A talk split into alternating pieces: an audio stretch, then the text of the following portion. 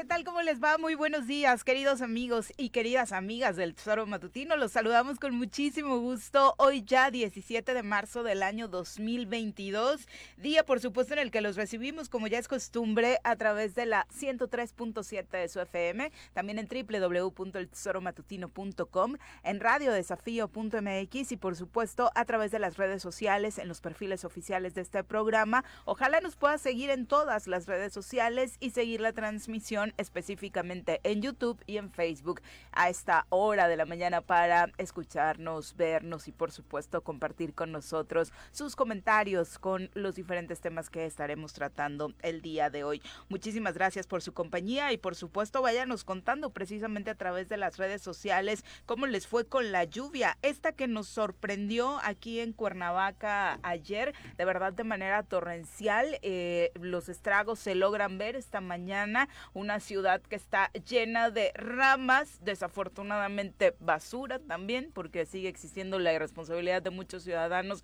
de no tener cuidado con los residuos y la verdad es que la ciudad eh, se vuelve caótica después de una noche de lluvia como la que tuvimos ayer. Ojalá que todos ustedes, por supuesto, se encuentren bien y nos vayan compartiendo eh, si hubo por ahí alguna eh, complicación en la zona por donde se encuentran. Prácticamente fue Cuernavaca su zona metropolitana, aunque la verdad es que municipios como Jutepec, Temisco, incluso Huitzilac eh, reportan sí lluvias, pero no al, nivel que se registraron en Cuernavaca, en Huitzilac un poquito más. Mi querido Pepe, ¿cómo te va? Muy buenos días. ¿Qué tal, Viri? Buenos días, buenos días al auditorio. Gracias por acompañarnos. Aquí estamos ya listos para poder iniciar este show matutino del día de hoy, este jueves y que la lluvia de ayer fue verdaderamente, eh, o sea, impactante en, en Cuernavaca. Lo uh -huh. estoy, lo estoy hablando. Yo estaba por la zona de Río Mayo, por Vista Hermosa, y de pronto llegó la lluvia. Parecía que no iba a ser tan fuerte. Ya sé, evidentemente Nuri incluso nos decía uh -huh. el mismo lunes que había la probabilidad de esta lluvia, pero no pensé que a tal magnitud. Fue una lluvia en dos momentos, o sea, empezó y estuvo yo creo que unos 10 minutos Viri primero uh -huh. de una manera intensa, fuerte, se calmó, se apaciguó un poquito, pero después regresó con una intensidad este verdaderamente fuerte, hubo dos, tres eh, pues relámpagos que, que también impactaron en esta misma zona de la, de la ciudad que estoy comentando, pero pues la lluvia cayó, cayó, pero verdaderamente con ganas. El día de ayer tuvimos una noche la gente de Cuernavaca bastante agradable, bastante rica para poder descansar con toda frescura, ya no con estos calores tan fuertes, intensos, pero yo creo que el día de hoy vamos a estar teniendo y padeciendo el tema de el, el calorcito, el bochorno, sí, porque hoy justo estaba revisando, hablaremos obviamente con la experta, pero ni en las aplicaciones oficiales eh, que existen sobre el clima, ni en las, los datos que nos comparten desde la Comisión Nacional del Agua hay pronóstico de lluvia para hoy. La verdad es que como ustedes saben, suelen ser muy acertados los pronósticos sí. que Nune nos comparte a inicio de semana y sí nos preguntábamos, ¿es en serio la lluvia? Antier que tuve la oportunidad de estar en Ciudad de México, la verdad es que bastante sorprendente También, porque ¿no? salí con 34 grados de Cuernavaca y en Topilejo baja temperatura y lluvia todo el camino acompañándonos y, y, la Ciudad de México también con, con problemas de lluvia toda la tarde noche, ¿no? Y, y, la verdad es que sí resulta a veces sorprendente, decían por ahí febrero loco y marzo otro poco, ahora al menos hasta esta mitad que llevábamos del tercer mes del año, un poquito más loco marzo, ¿no? Porque la verdad es que febrero se mantuvo un, un tanto más parejo en torno al clima, pero insisto, lo más importante es que ustedes se encuentren bien. Desafortunadamente no tenemos todavía a estas alturas del partido un reporte de protección civil, no. que era justo lo que les queríamos compartir, porque ayer había eh, puntos inundados en la ciudad, particularmente Cantarranas, por ejemplo, uh -huh. que tuvo muchas complicaciones para el tránsito vehicular. El arroyo inmediatamente, ya saben, en Cuernavaca se vuelve prácticamente pues laguna, ¿no? En, en muchos, muchas de las avenidas. Pero para tener datos más certeros ya nos acompaña precisamente nuestra querida querida Nuri Pavón para compartirnos qué pronóstico tenemos para este cierre de semana. Nuri, ¿cómo te va? Muy buenos días. Hola Viridiana, muy buenos días, un gusto saludarte, buen día también Pepe y por supuesto el auditorio deseándoles un excelente jueves. De nueva cuenta, eh, lo compartimos con el público, Nuri, muy acertados tus pronósticos y muchos podrán decirse sorprendidos con la lluvia, nosotros ya lo sabíamos, nos confiamos un poquitín porque tú ya no los habías dicho a inicios de semana. Así es, Viri, como se estuvo pronosticando, estuvimos teniendo la presencia de precipitaciones lo que fue el día martes y miércoles. Sin embargo, la precipitación de ayer fue un poquito más intensa con, lo, con lo que se presentó el día martes. Estuvimos teniendo eh, lluvias importantes en lo que es la zona norte de del estado, en la zona metropolitana de Cuernavaca también estuvimos teniendo eh, acumulados importantes.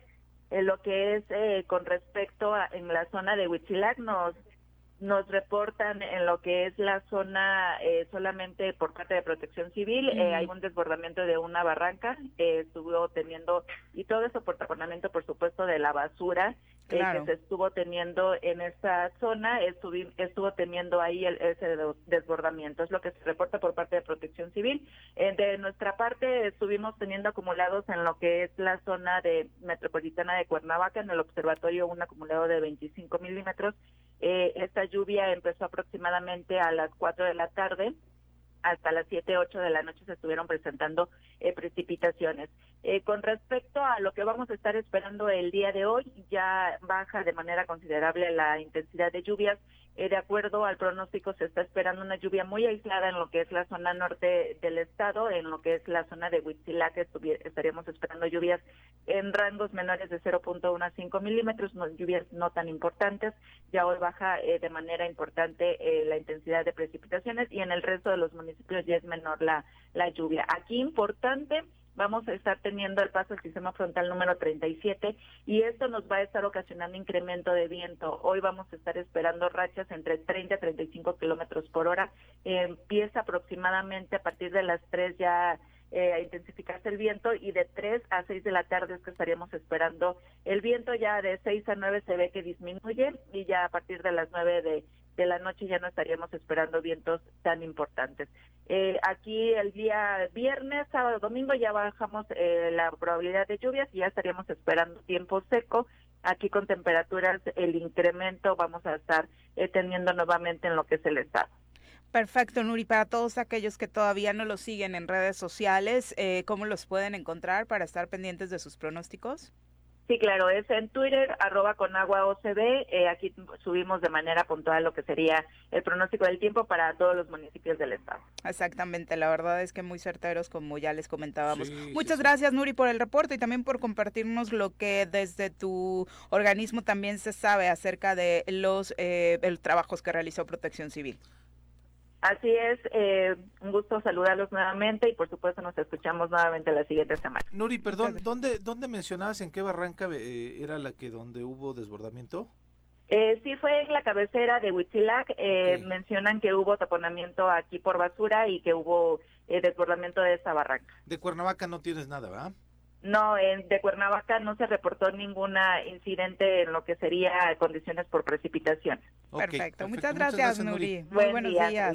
Eh, por supuesto muy completo como siempre y a tomar precauciones, insistir como siempre, el enojo regularmente después de que pasan este tipo de situaciones, hoy por la mañana que usted se encuentre sucia la ciudad, sería lo común decir, ay bueno, ¿por qué no se despertaron temprano? ¿Por qué desde anoche no atendieron el tema? Qué mal se ve la ciudad esta mañana tras la lluvia. Pero sabe que la responsabilidad también es nuestra y no solamente con el tema de la basura como tal, sino de la prevención que podemos hacer incluso con eh, las podas ligeras de los árboles. Nosotros ya sabemos cuáles alrededor nos pueden causar conflicto y evitar, eh, afortunadamente no se dio en este caso una tragedia y por supuesto este tema de la disposición de los residuos sólidos que es muy, muy importante y no entendemos si se confirma este dato que nos está compartiendo Nuri, de nueva cuenta el evento emblemático de las lluvias de ayer sería por un taponamiento provocado por la basura. Y, mira que por la intensidad que se dio ayer, Viri, la lluvia, me parece eh, pues casi increíble que no tengamos ningún otro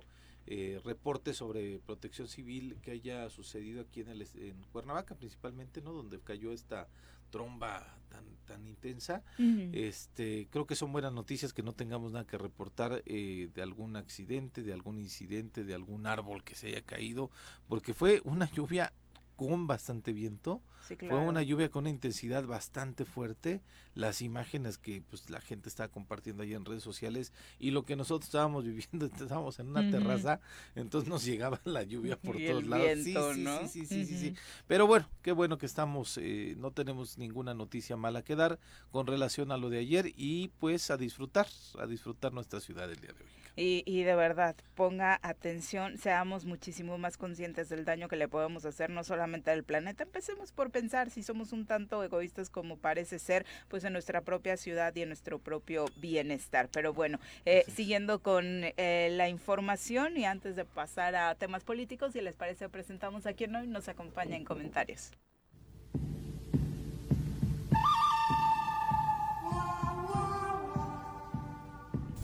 partiendo desde la ex hacienda, pasando por la parada del 84 y cruzando el puente del pollo, llega Carlos Caltenco a la cabina del choro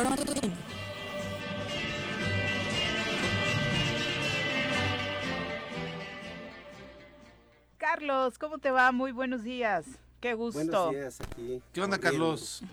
¿Cómo les fue en Temisco? ¿Leve? Fíjate que estuvo leve, muy tranquilo. Sí hubo una llovizna por espacio de unos intermitente, ¿no? Mm, bastante, bastante. le, comentaba a Pepe que justo cuando veía los reportes de redes me sorprendió mucho porque no estábamos teniendo una situación, pero para nada parecida, ¿no? Sí, muy intermitente, lloviznaba, se quitaba, lloviznaba, se quitaba con un espacio de una hora, pero muy leve. Este.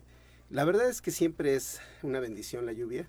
Claro. Hay que verlo así, eh, hay que también aprender de, las enseñanzas en el sentido de que pues, estas inundaciones eh, son en buena medida responsabilidad de todos porque pues todos contribuimos a, tirar basura en las calles y el taponamiento de los coladeras y drenajes. Pero bueno, pues eh, hay que aprender y prepararnos porque creo que va a ser un buen año en ese aspecto. Eso es una nota positiva después de la sequía constante que caracterizó a 2021, ¿no? Sí, sí, sí. Y que afectó a nuestro campo, por supuesto. Así es, esperemos que, sea sobre todo para municipios como Temisco, como Tlaquiltenango eh, y en los altos de, Morelos, en donde los cultivos son de temporal, ¿no? Ojalá tengamos buenos resultados ahí. Que así sea importante que esta temporada de lluvias eh, nos venga a revitalizar un poco el campo morelense, ya que de pronto pues la inversión sabemos no es la ideal y que varios de nuestros productos por supuesto se han visto afectados, incluso con el encarecimiento de los principales de la canasta básica. Pero pasando a temas políticos, ayer ya de regreso de Pachuca, después de echarse unos pastes, porque se nota que sí le entra a los pastes, el gobernador de Morelos, Cuauhtémoc Blanco Bravo, habló sobre la ola de violencia que ha azotado a Morelos. Bueno, no corrijo, no sobre la ola de violencia, sobre los temas que a él le parecen importantes, que son los asesinatos de gente entrecomillada relevante relacionada con la política, como el secretario general del ayuntamiento de Xochocotla, quien desafortunadamente fue asesinado en este municipio indígena cuál es la medida que va a tomar para mejorar la seguridad para los morelenses, qué medidas se tomarán para mejorar la seguridad de quienes hoy están en riesgo por cumplir una función u ostentar un cargo público. Parece que ninguna, solamente hizo una invitación a que los eh, alcaldes particularmente sean valientes, según dijo. La que era el alcalde de, de Jutla, Ponchito Jutla está de secretario, también fue amenazado. Eh, muchos alcaldes han sido amenazados, entonces les pido de favor a los alcaldes que eh, se pongan valientes y que denuncien, que no les dé miedo. Yo creo que lo más importante es denunciar y, agarrar a estos personajes este, que le hacen daño al Estado. ¿Habrá más presencia de la Marina, Guardia Nacional? Pues los marinos están aquí, como te digo, hemos, no, puedo hablar ahorita de los logros que hemos hecho hasta que termine la, la veda electoral. Pero específicamente en pero, Pero vamos a seguir, vamos a seguir este, en la mesa de coordinación trabajando en conjunto como lo hemos venido haciendo. Pero es la falta de denuncia la que impide que ustedes accionen a tiempo. A ver, si tú denuncias, obvio que se te va a dar protección. Eso es lo importante, denunciar. Oye, si a mí se me amenaza un personaje, pues voy a decir, voy a denunciar y lo voy a señalar. Entonces hay muchos alcaldes a lo mejor que están temerosos. pero pues hay que denunciar, porque si no, no podemos darles protección. Es lo que me ha comentado la almirante, pues, pues es que cómo les voy a dar protección si no meten la denuncia. Hay que denunciar. Si denuncian con mucho gusto, les, les podemos dar protección. Bueno, creo que lo importante sería que el gobernador entendiera que lo que no tendría que haber es funcionarios en riesgo en la entidad, funcionarios que teman por su vida o funcionarios que sean asesinados, como estos dos que van en el año en Xochocotla, por ejemplo. Y por otro lado, no que no alcanzan los policías o que nos van a quitar más policías a los ciudadanos para cuidar funcionarios porque ustedes no pueden garantizar la seguridad de todos. De verdad es insultante cada que escuchamos una respuesta de este tipo, particularmente las que tienen que ver con la seguridad. ¿no? Y, creo que un, eh, pleno desconocimiento del fenómeno que se está dando, porque eh, creo que, eh, digamos, ¿cómo podemos decir denuncia si yo tengo al mismo tiempo el control del mando coordinado, ¿no? de la operación policíaca? O sea, la denuncia sí, pero eso es sobre los hechos ya sucedidos o sobre amenazas, ¿no? Pero ¿y la prevención? La seguridad pública, la responsabilidad de garantizar una convivencia pacífica de los ciudadanos en las calles esa es tarea de Sí, porque no me digas que a Guarneros solo, lo, solo lo contratamos para estar de telefonista en la CES y responder las llamadas de emergencia y decir si te mando dos policías, te mando tres, dependiendo del cargo que tengas o la importancia, y desdeñar al resto de los ciudadanos, ¿no? Porque bajo la premisa de que no alcanzan los elementos, pues se, se entiende que solamente les van a garantizar la seguridad a quienes denuncien de acuerdo al cargo público que tengan. Ah, digo, y luego lo peor es que hace las declaraciones después de la muerte, del asesinato del eh, secretario del ayuntamiento del municipio de Sosocotla, ¿no? O sea, como diciendo, y, y además eh, lo dice así, ah, son lamentables los hechos, pero ya que el fiscal se ponga a trabajar otra vez e investigue quién lo mató. Maestro, tenemos que prevenir esas cosas, no tenemos que, que, aventar la chamba al fiscal ya cuando sucedieron las cosas. Hay una cuestión, como decías tú, Carlos, de manera preventiva que se tiene que realizar, no solamente para los funcionarios públicos, sino para todos. Y en estos días en donde esta semana de manera particular ha tenido una eh, pues una serie de eventos eh, violentos en contra de personas. Ayer damos la nota, el 15 de marzo fue eh, Morelos, uno de los estados con mayores muertes en el país eh, de asesinatos, el segundo, ¿no? Este, con vaya, con estos acontecimientos. Con lo pequeñito que somos. Exactamente, ¿no? O sea, solamente Guanajuato estaba encima de nosotros, con estas incidencias delictivas que hay en Guanajuato, con esta agudeza que se vive en este lugar, incluso Zacatecas que también tiene una carga eh, fuerte, Michoacán, ¿no? Donde vemos eh, Nuevo Laredo con las imágenes que vimos al inicio de, esta semana, también a partir de la detención de un líder criminal, cómo se dieron eventos, eh, de dos, bueno, sí, uno en Nuevo Laredo y el otro en, en, otro lado, pero... El estado, Tamaulipas. sí, en Tamaulipas, que, que incluso había una eh, riña en los penales en donde llevaron a estos, eh, a estos personajes de cárteles, pero nuestro estado ha sido una semana increíblemente violenta en donde incluso cuando matan al secretario del ayuntamiento de Sosocotla lo que vimos del gobernador fue nada más un tuit y después su aparición en Pachuca en, el, en un evento de fútbol, ¿no?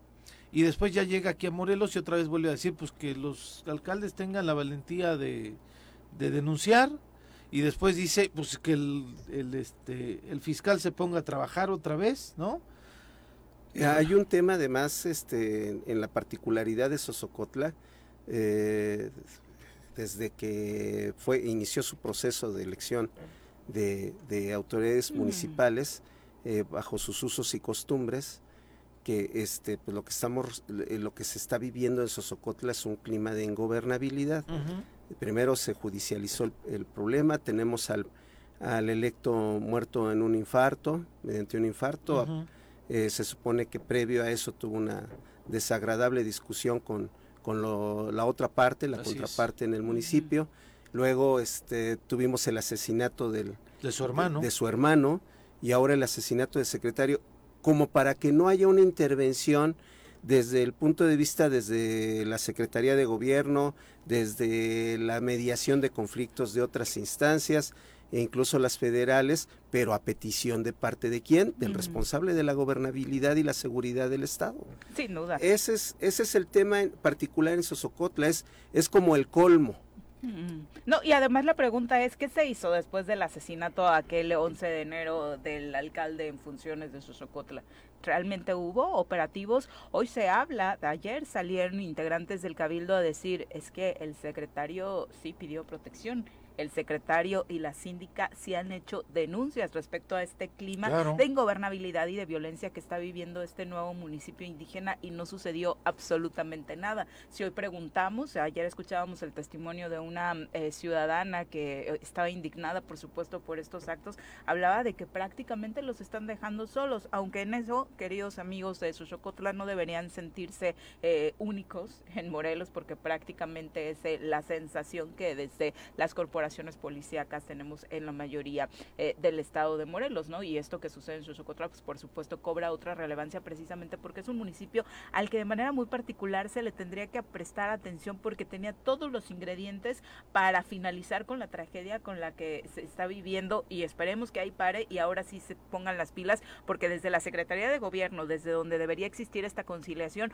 solo han hecho tomarse fotos con los integrantes de Cabildo, con el alcalde en turno y tratar de mandar un mensaje de que con eso Xochocotla está en paz, ¿no? Sí, pero como bien lo dices, Viri, ayer la, la, la primera rueda de prensa que dan la síndico y los regidores es que no les han hecho caso. Y dice, no nos han hecho caso todas las autoridades. Menciona al gobierno del estado, menciona al gobierno federal y exigen ahí la, la posibilidad de que eh, se presente o haga rondines eh, la Guardia Nacional y desde luego también la Marina, ¿no? Ya después se reunieron con el secretario de gobierno, después se reunieron con el eh, vicealmirante Guarneros, pero la primera denuncia es no nos han hecho caso. Vamos a escuchar precisamente lo que decían en este momento de la rueda de prensa. Como dice nuestro, nuestro lema, somos un gobierno de, lucha y de trabajo. El gobernador dijo hoy, invitaba a los alcaldes que se quieran amenazados que denunciaran.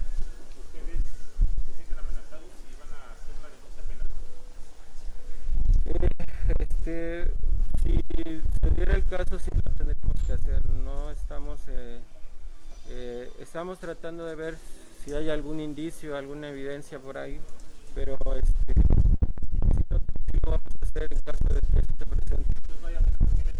Eh, yo creo que las amenazas solamente lo sabe uno. yo creo que los compañeros tendrán alguna por ahí, este, alguna entrevista personal si así lo requieren pero ya sería en particular de cada uno. ¿Perdón? Yo creo que todos, ¿no? No solamente los de la... Sí, el cabildo y también la ciudadanía, ¿no? Todo esto va en general, pero sí, sí, sí, eh, efectivamente el cabildo está en esa posición. ¿Responsabilizan algún grupo por seguridad?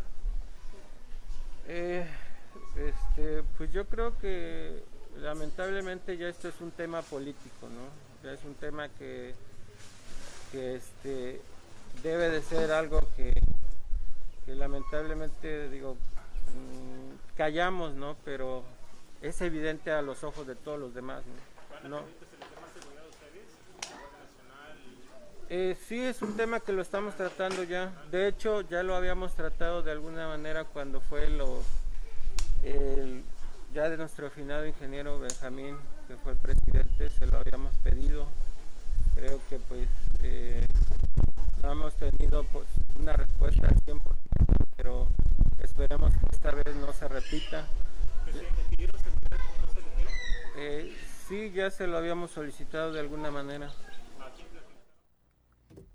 Bueno, ahí estaba solicitada la seguridad, entonces esto se contradice totalmente con lo dicho con el, por, el gobernador, piden seguridad, piden protección, piden atención a la ola de violencia que se está viviendo en el municipio y no hay respuesta, ¿no? Entonces, cuál es el sentido de que les eches la culpa a los alcaldes por no denunciar, por no ser valientes. Ahora, suena muy bonita la palabra valientes, pero no tendrías por qué poner en riesgo tu vida para gobernar una ciudad, tu municipio, tu estado, ¿no? El mismo presidente de la Junta de Gobierno del IDEFOM estaba mencionando que sí saben de algunos alcaldes que han sido amenazados y que están con esos alcaldes que han sido amenazados viendo cómo van a pedir seguridad y cómo van a poder atender y enfrentar todas estas situaciones que están viviendo algunos alcaldes. ¿no? Ayer lo mencionaba eh, Chalo eh, Flores en, en, esta desde este eh, espacio que tiene de, presidente de la Junta de Gobierno del IDEFON.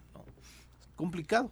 Estamos en un escenario complicado en donde, como bien lo dices, Viri, ahí está el contraste, ¿no? O sea, de pronto sacan pues declaraciones sin sentido, ¿no? O sea, ausentes de la realidad. Pero es que, Carlos, como bien lo dice, Sosocotla estaba... Eh, eh, eh, es un foco después, rojo. Exacto, después de la muerte del presidente municipal, a escasos días de tomar protesta, es increíble que no se le brindara la atención suficiente, que no se le brindara la atención necesaria.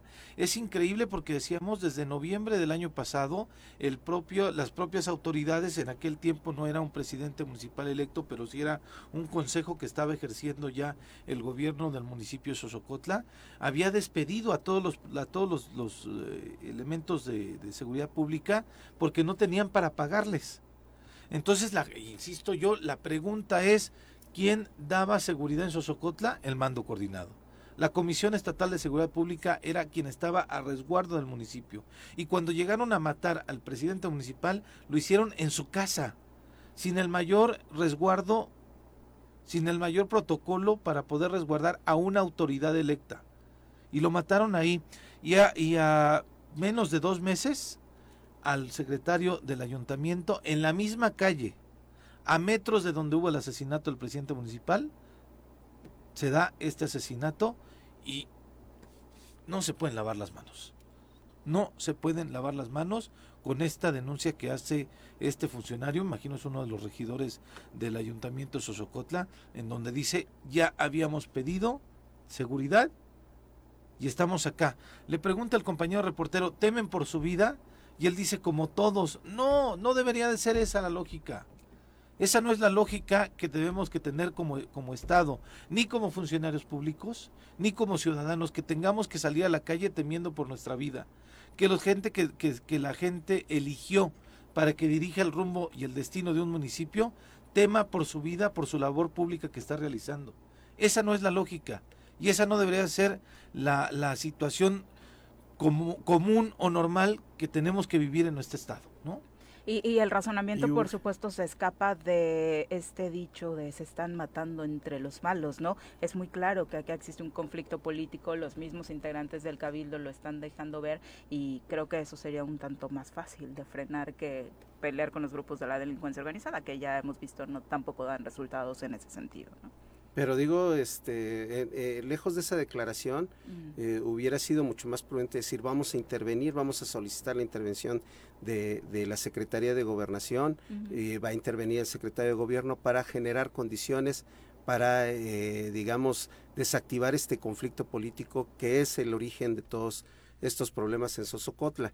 en lugar de eso escuchamos, bueno, pues ya, lo que escuchamos. Hay que ser valientes. Se le iba a salir, si usted escucha una pausa, es que, que se pongan los pantalones, ¿no? Que se amarren los pantalones, pero bueno, hay alcaldesas y obviamente sabe que esos dichos ya están un poquito pasaditos de muda, pero en este aire, ¿no? De decir yo sí soy valiente, yo sí las traigo conmigo, aquí está papá, ojalá es realmente esa actitud se demostrara en los actos de gobierno. No, pero además ¿no? le, le, preguntan uh -huh. después, Viri, en, en, otro, en otro audio al gobernador, ¿sabe de algún un grupo delictivo? ¿Sabe qué está pasando en Sosocotla? Y dice no no no hay ninguna este situación que tengamos que atender mañana o sea el día de hoy tenemos nuestra reunión presencial para este verificar si hay un grupo delictivo que está allí en Sosocotla o en alguna otra en parte de la zona para ver cómo vamos a atender el tema neta, después de dos asesinatos no tienen un diagnóstico real de lo que está pasando en el Del municipio. conflicto, ajá, claro. Es verdaderamente vergonzoso y terrible. Bueno, si no le atinan ni a quienes son los dueños de los equipos de fútbol, ya tuvo que retractarse de este asunto de voy a traerme a los gallos del Querétaro, voy a hablar con el titular porque no sabía que no era el gobierno, sino la gente de caliente por ahí. Creo que también vamos perdiendo las esperanzas en ese sentido. Son las 7 con 33, nos vamos a nuestra primera pausa. Gracias a todos los que se están reportando. Saludos. El profe Arnaldo Pozas sobre las lluvias, dice varias alcantarillas taponeadas por la basura en la zona norte de la ciudad, de verdad muy triste. Es, es justo lo que decíamos, profe. Lalo Castillo Castillo en Cuautla dice, aunque no lo crean, aquí también cayó un chubasco Ah, con fuerte viento. Lalo, un abrazo. hasta la perla del oriente de Morelos, como bien le llamas, Lalo. Y gracias, por supuesto, a todos por sus reportes. Seguimos esperándolos. Volvemos.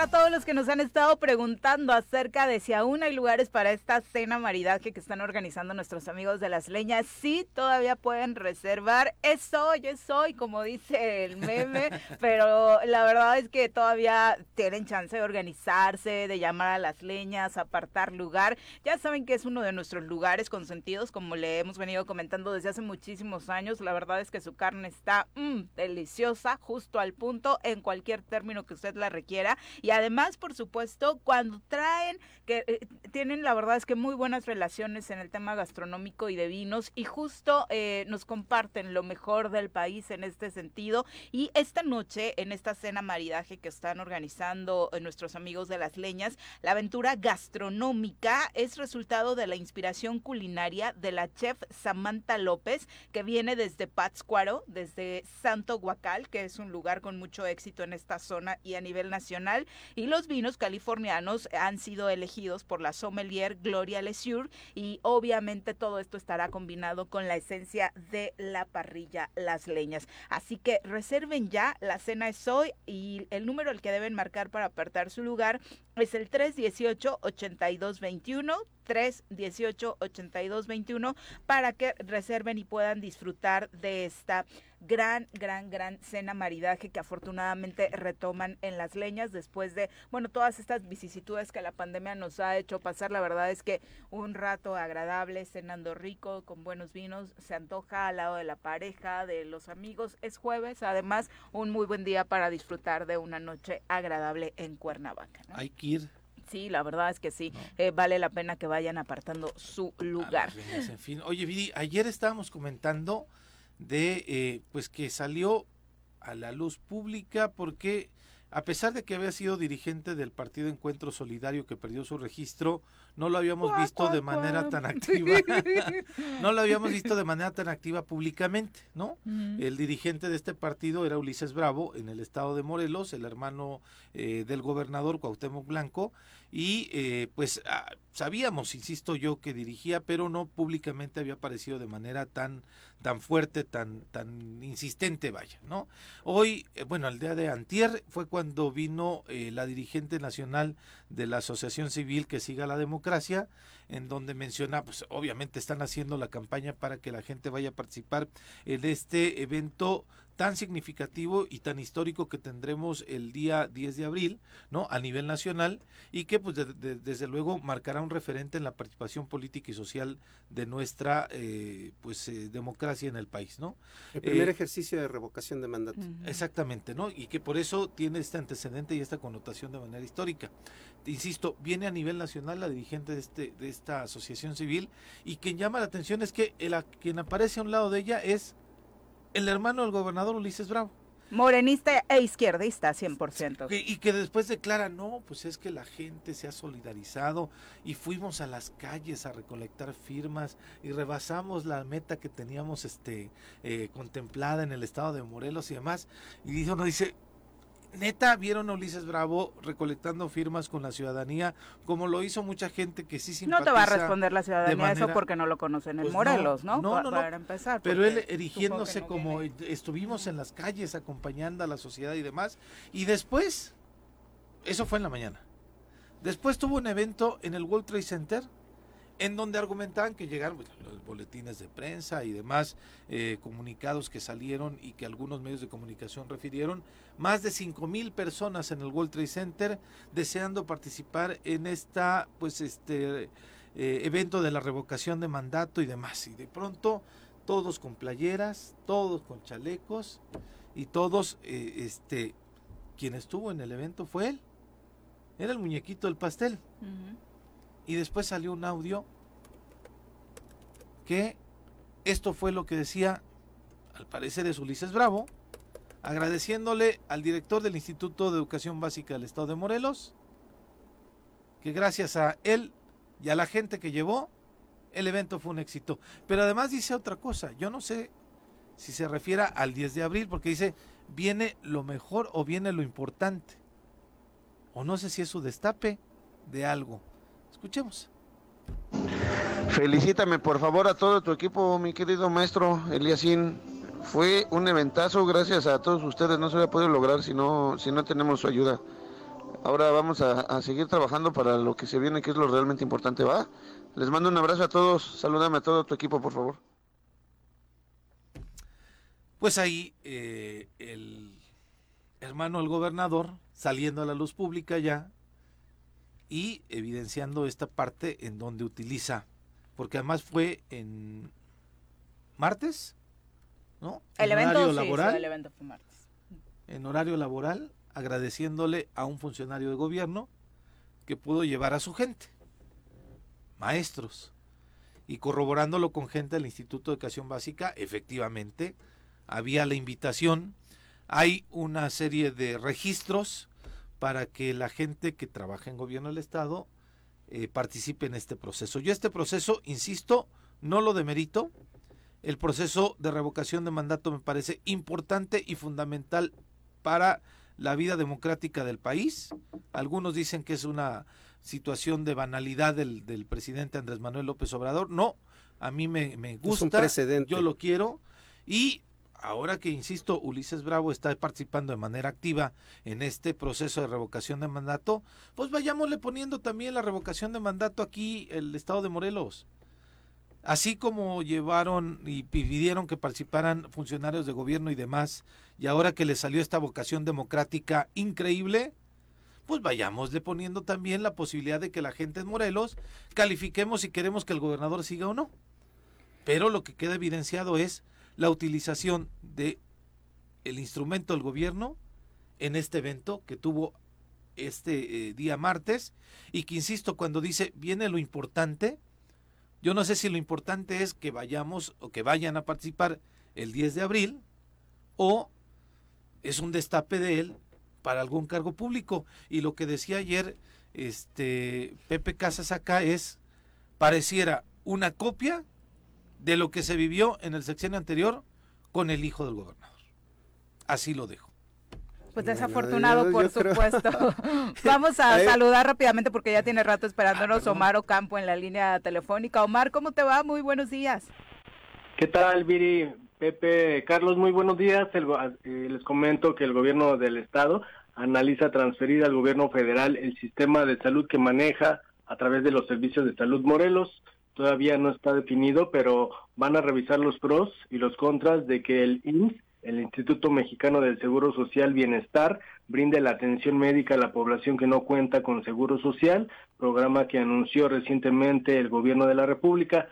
Con esta medida, que en una primera etapa comenzó en los estados de Tlaxcala y Nayarit, se pretende resolver la falta de personal médico, medicamentos y de presupuesto en el sector salud, toda la infraestructura, la contratación de personal, abasto de medicinas y la regularización del personal para mejorar sus condiciones laborales pasaría a ser responsabilidad de la federación, así lo anunció el secretario de Salud, Marco Antonio Cantú Cuevas. Pero si me permite, vamos a escuchar parte de lo que comentaba en la entrevista. Salud universal y gratuita. Dice que va a abarcar los hospitales. ¿Cómo? Y centros de salud. Bueno, muy buenos días. Este, yo creo que a lo que se refiere es al programa que tiene ahora el Instituto Mexicano de Seguro Social llamado IMSS Bienestar. Eh, hace algunos días, la semana pasada, el señor gobernador y un servidor tuvimos una reunión con el maestro Zoé Robledo para diferentes temas para trabajar en, en colaboración, como siempre lo hemos hecho. Se nos planteó este programa de una manera muy general, tal como lo explicó el día de ayer la conferencia mañanera, y estamos a la espera pues, de los lineamientos para ver este, si esto es viable para el Estado. Ellos todavía lo están probando en algunos otros estados, aquí en Morelos no existe eso todavía. Pero bueno, sí sabemos de que hay un planteamiento para que se pueda extender a nuestro estado, que consistiría pues básicamente en tratar de federalizar los servicios de salud a través del Instituto Mexicano del Seguro Social en su parte del bienestar, porque recordar que tiene una parte, la tradicional y el bienestar. Aquí hace algunos años existió eso con otro nombre y que era llamado IMSS Coplamar, IMSS Solidaridad, IMSS Oportunidades, hubo varios nombres. Recordarán que el hospital de Cuautla pertenecía a este, es el único hospital que tenemos en el estado con esta modalidad. Y bueno, en conclusión estaremos esperando eh, pues algunas de las propuestas que nos podría hacer el maestro Ferro Robledo, titular del Instituto Médico de Seguro Social, pues para ver si el Estado está en condiciones, habrá que hacer una evaluación previa y entonces podremos darnos alguna información más concreta. ¿Esto qué? Bueno, ni siquiera estaba muy bien enterado de cómo y cuándo, ¿no? Así es, Viri. La infraestructura del sistema de salud estatal pasaría al gobierno federal, que consiste en 10 hospitales, 204 centros de salud y unas unidades médicas de alta especialidad. En lo referente a recursos humanos, el personal médico y administrativo son unos 3.400 sindicalizados, más otros 2.100 entre personal formalizado y bajo contrato. La información, Viri. Muchas gracias, Omar. Muy buenos días. Un abrazo, Omar. Buenos días a todos. Bueno, pues ahí está este tema con el que, eh, bueno, nos fuimos a analizar este asunto de salud que por supuesto es muy importante para todos ustedes, pero retomando lo que se comentaba en torno a la consulta, la participación del hermano del gobernador, que de ser un partido de ultraderecha ahora pasa a un partido de izquierda y demás, bueno, usted haga su análisis, pero el mensaje cuál sería, Carlos? Pues eh, el mensaje tiene que ser que todo suma, yo difiero de la lectura de Pepe en este caso, este, todo suma y, el ejercicio bien vale la pena. ¿Por qué razón? Todo suma a al ejercicio. Al ejercicio. ¿Por qué razón? Ah, eso me queda claro a mí. ¿eh? Eh, eh, quedémonos con eso porque los dislates pueden provocar que la gente deje de participar. hemos pasado por varias etapas en el país para la consolidación de la democracia. Primero nos llevó una dictadura institucional de 70 años, eh, el poder tener elecciones por primera vez libres y democráticas en el país sin que fueran manipuladas por el Estado de manera directa para que siempre se ganara. El último evento de esta naturaleza se dio en 1988. ¿no? con la famosa caída del sistema.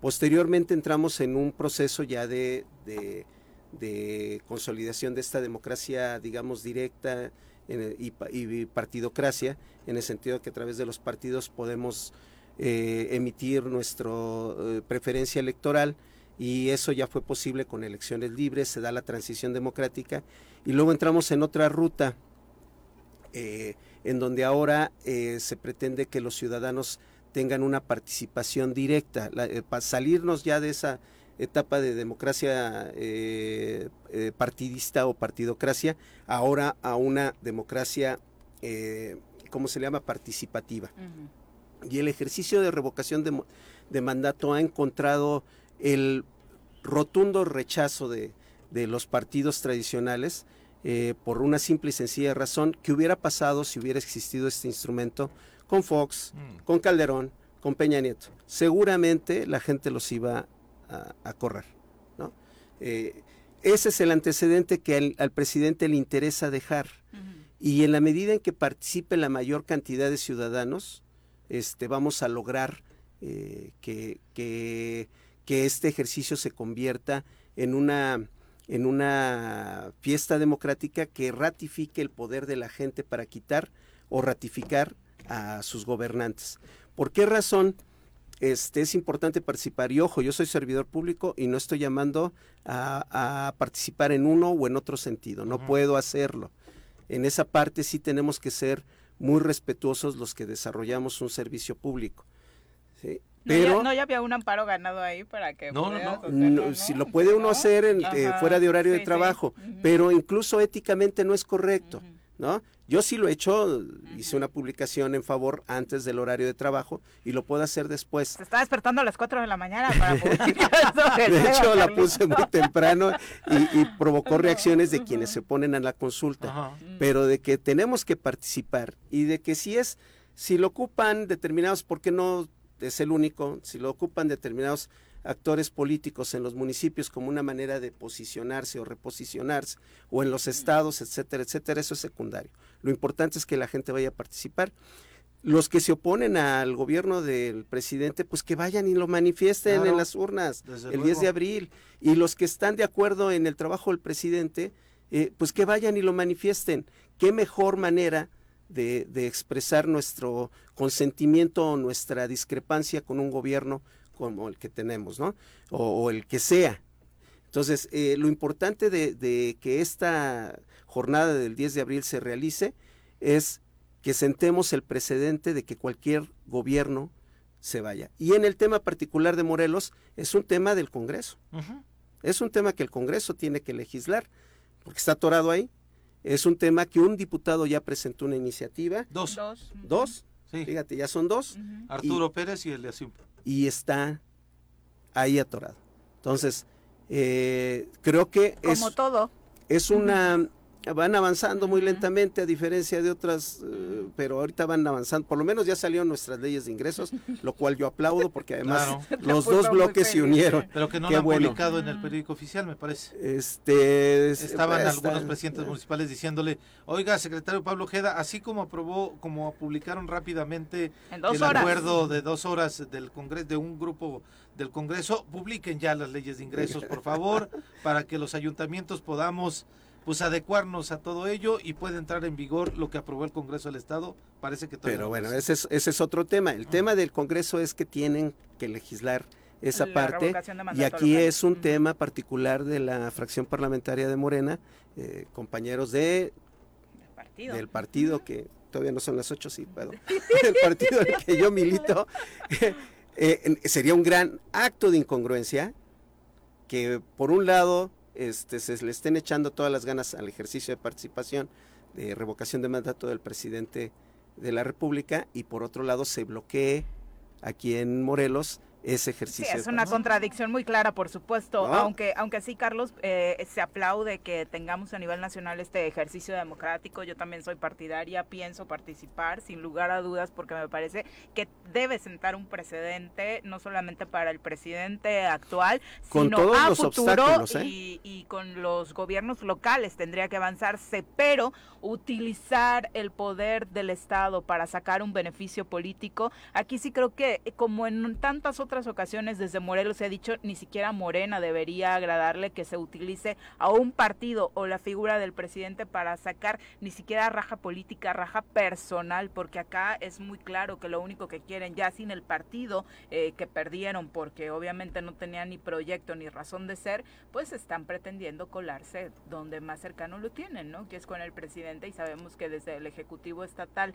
y sus alrededores, pues lo único que han hecho es eso, ¿no? Tratar de congratularse con el presidente para que le siga dando un poquito de cobertura. Y, como decías tú, Viri, después de su fracaso electoral, este personaje fue dirigente de un partido que perdió su registro en el Estado, que no tuvo, eh, ganó en algunos municipios, este, Zacualpan me parece, dos más o uno más, pero este que evidentemente está tratando de montarse en un esquema que no es completamente pues no sé si decirlo legítimo o algo así. Yo coincido con Carlos, todo abona.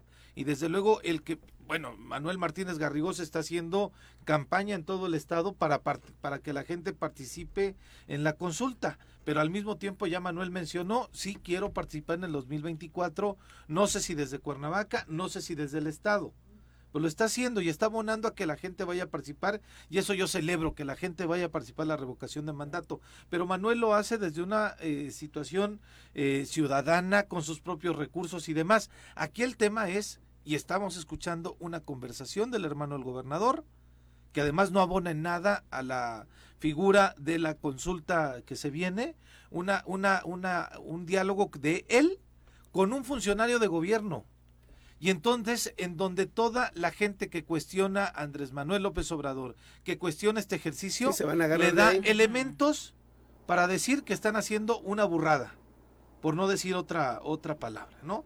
Y, y es en donde de pronto uno se cuestiona hasta dónde, ahora sí que amiga, date cuenta, es el meme también, ¿no? Viri, de cómo hasta dónde Morena va a seguir a nivel nacional respaldando y apoyando este gobierno, sosteniéndolo con pinzas y con demás, eh, asumiendo el costo político que eso le significa, cuando ayer incluso sale una encuesta de Mitowski en donde dice que Andrés Manuel López Obrador en el estado de Morelos cayó seis puntos de la preferencia que normalmente tenía, en un estado obradorista, en un estado en donde yo estoy seguro que todavía muchísima gente está dispuesta a apoyar al presidente Andrés Manuel López Obrador, a su movimiento, pero ya aquí electoralmente, o al menos en esta perspectiva que se tiene de estas encuestas que desde luego son volátiles, en algún momento quizá puede recuperar esa confianza que le han perdido, pero son seis puntos que pueden significarle al movimiento de Andrés Manuel López Obrador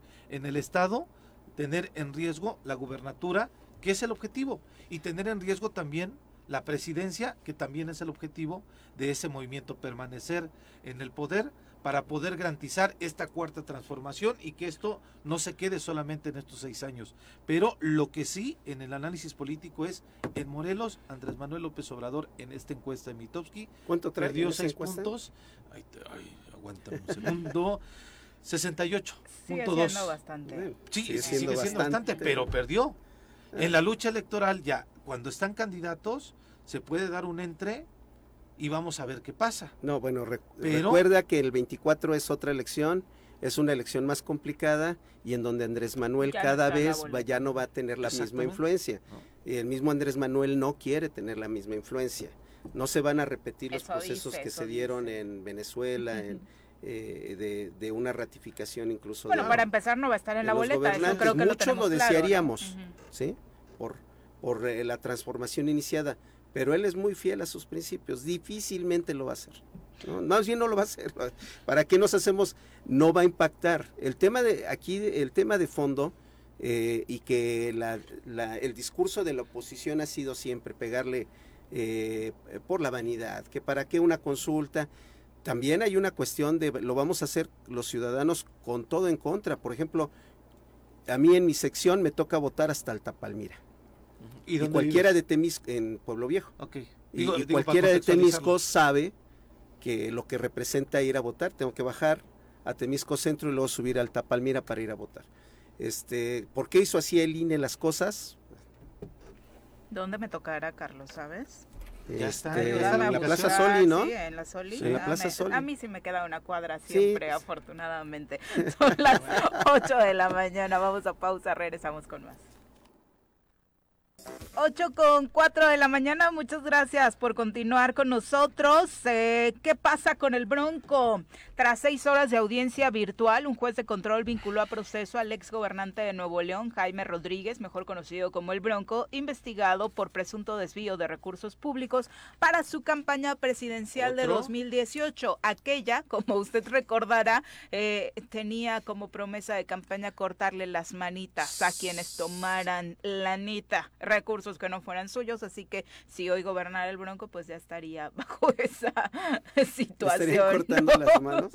pues todos los memes respecto a ese tema por eso salgan las fotos así, por sí, más, más, La, más la subida de peso, ¿no? Que dio, qué bárbaro. Bueno, el punto es que se encuentra recluido en el penal de Apodaca, fue detenido, como recordará, el pasado martes 15 de marzo por la Fiscalía Especializada en Delitos Electorales del Estado. La detención se realizó tras una denuncia que presentó el propio gobernador actual de Nuevo León, Samuel García, por el caso de las llamadas broncofirmas. El juez ordenó la prisión preventiva tras una petición de medida cautelar y bueno, de momento, contrario a lo que sucedió con otro ex gobernador de, Nuevo León, Rodrigo Medina, el, el, Bronco ya lleva pues un proceso en forma. Eh, Rodrigo solamente estuvo un día, si no me recuerdo. Que lo que se critica ahí son las fotografías que han circulado de él, ¿no? Exponerlo de esa manera este, sin que de pronto se le otorgue eh, que en este sistema de justicia penal todavía no está sentenciado. O sea, esta presunción de inocencia. El principio de presunción sí, no, este, me parece que ha sido un exceso de la autoridad de Nuevo León de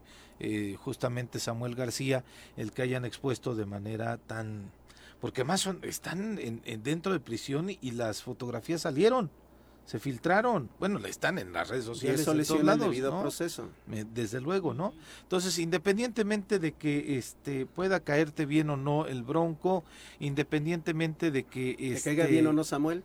También, ¿no? O sea, este... me parece que está hay un exceso ahí de que se tiene que investigar desde luego qué lamentable porque es el primer candidato a la presidencia de la república que llega de una manera ciudadana no el bajo otro un proceso ¿Cuál el otro? Anaya. Ah, no, no, no, pero digo yo porque fue candidato ciudadano. Entre comillas, ¿no? Porque todo el mundo sabía que el PRI estaba sí, apoyándolo de alguna manera, ¿no? Pero este que llega a la candidatura de la presidencia de la República de una manera ciudadana, sin partido, y a través de este proceso de recolección de firmas, que también pues ya se había denunciado desde ese tiempo, ya había suspicacias de que no se había realizado esta recolección de firmas de manera legal, ¿no? Sí, de hecho la denuncia surge justo, exacto, justo en campaña, muy muy parecido el escenario y qué lamentable que jueguen así con las candidaturas ciudadanas, ¿no? Eso por supuesto no ayuda a cualquier otro eh, ciudadano que quisiera participar con todas las vicisitudes que ya se sabe pueden sufrir este este tipo de candidatos, pero el mensaje sería si no hay lana, si no hay estos actos de corrupción, difícilmente juntas eh, las firmas. Pero bueno, vamos a pasar a asuntos relacionados con la historia con nuestro querido Pepe Iturriaga. Repasando el pasado con el maestro José Iturriaga de la Fuente en el Choro Matutino. Con remix y toda la cosa, me encantan los efectos que estas computadoras vintage le hacen a nuestros audios.